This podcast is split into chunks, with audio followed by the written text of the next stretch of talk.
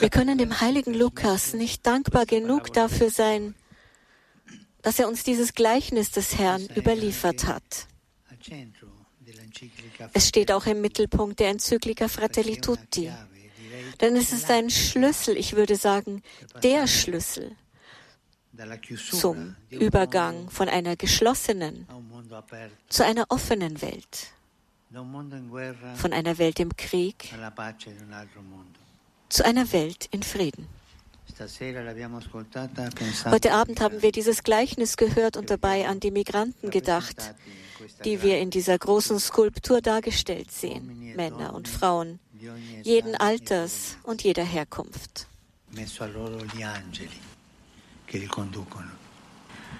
die von den Engeln geleitet werden. Die Straße von Jerusalem nach Jericho war kein sicherer Weg, wie auch die vielen Migrationsrouten unserer Zeit, die über Wüsten, Wälder, Flüsse und Meere führen, keine sicheren Wege sind.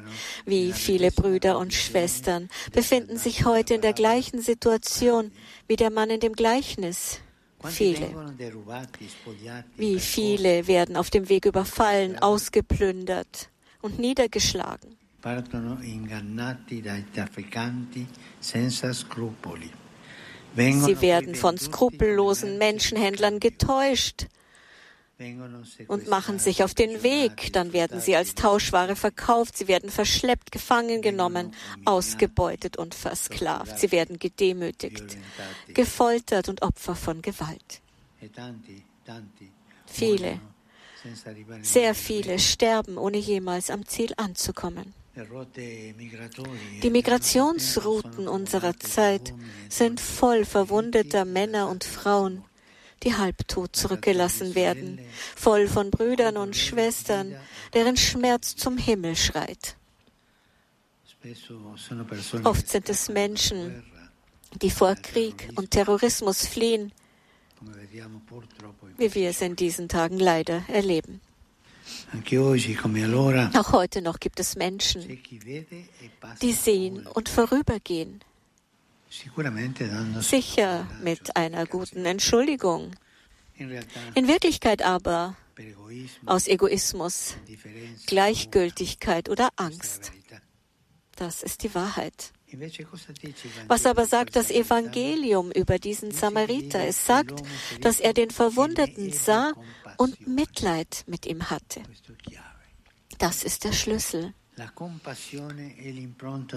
Und das Mitleid ist die Spur Gottes in unserem Herzen.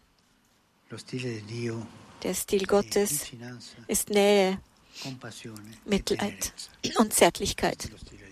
Das ist der Stil Gottes. Und das Mitleid ist die Spur Gottes in unserem Herzen. Das ist der Schlüssel. Hier ist der Wendepunkt.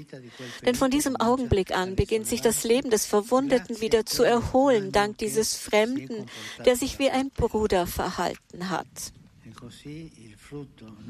Und so ist die Frucht nicht nur eine gute Tat der Hilfeleistung. Die Frucht ist die Geschwisterlichkeit. Wie der barmherzige Samariter sind wir aufgerufen, allen Menschen, die heute unterwegs sind, zu Nächsten zu werden, um ihr Leben zu retten, ihre Wunden zu heilen, ihren Schmerz zu lindern. Für viele ist es leider zu spät. Und wir können nur noch an ihren Gräbern trauern, wenn sie denn eines haben. Das Mittelmeer ist ja zu einem großen Grab geworden. Aber der Herr kennt das Gesicht eines jeden und vergisst es nicht. Der barmherzige Samariter beschränkt sich nicht darauf, dem armen Mann auf der Straße erste Hilfe zu leisten. Er hebt ihn auf sein Reittier, bringt ihn zu einer Herberge und sorgt für ihn. Hier erkennen wir die Bedeutung der vier Verben, die unser Handeln gegenüber den Migranten zusammenfassend beschreiben. Aufnehmen, schützen, fördern und integrieren. Die Migranten müssen aufgenommen werden, geschützt, gefördert und integriert werden. Es geht dabei um eine langfristige Verantwortung, denn der barmherzige Samariter kümmert sich sowohl auf dem Hin- als auch auf dem Rückweg. Deshalb ist es wichtig, dass wir uns angemessen auf die Herausforderungen der heutigen Migration vorbereiten und sowohl die kritischen Aspekte als auch die Chancen begreifen, die sie im Hinblick auf das Wachstum einer integrativeren, schöneren und friedlicheren Gesellschaft bietet. Ich erlaube mir, die Dringlichkeit einer anderen Maßnahme hervorzuheben, die in dem Gleichnis nicht erwähnt wird. Wir alle müssen uns bemühen, die Wege sicherer zu machen, damit die Menschen, die heute unterwegs sind, nicht Opfer von Räubern werden. Wir müssen unsere Anstrengungen intensivieren, um die kriminellen Netzwerke zu bekämpfen, die aus den Träumen der Migranten Kapital ziehen. Aber es ist ebenso notwendig, sichere Wege aufzuzeigen. Darum muss man sich bemühen, die regulären Migrationskanäle zu erweitern. In der aktuellen globalen Situation liegt es auf der Hand, dass wir die Bevölkerungs- und Wirtschaftspolitik zum Nutzen aller Beteiligten mit der Migrationspolitik in einen Dialog bringen müssen ohne dabei jemals zu vergessen, die Schwächsten in den Mittelpunkt zu stellen. Es ist auch notwendig, einen gemeinsamen und mitverantwortlichen Ansatz zur Steuerung der Migrationsbewegungen zu fördern, die in den kommenden Jahren voraussichtlich zunehmen werden. Aufnehmen, schützen, fördern, integrieren. Das ist die Arbeit, die vor uns liegt. Bitten wir den Herrn um die Gnade, dass wir allen Migranten und Flüchtlingen, die an unsere Tür klopfen, zu Nächsten werden.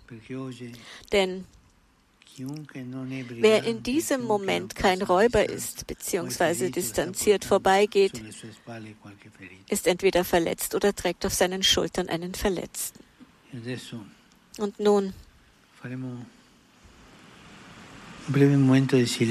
und nun halten wir eine kurze Schweigeminute und gedenken all derer, die es nicht geschafft haben und die auf den verschiedenen Migrationsrouten ihr Leben verloren haben.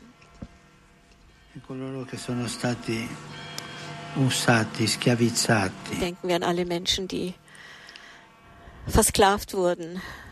Ja, eine Schweigeminute hier auf dem abendlichen Petersplatz zum Gedenken an die vielen Menschen, die auf dem Mittelmeer ihr Leben verloren haben. Brüder und Schwestern, jeder Tag unseres Lebens ist eine Gnade des Herrn, eine Gelegenheit, die in unsere Hände gelegt wurde, um Gutes zu tun und das Reich Gottes zu bauen. Wir rufen den Vater im Himmel an, dass er einem jeden von uns heute gewährt, auf seinen Wegen zu wandeln.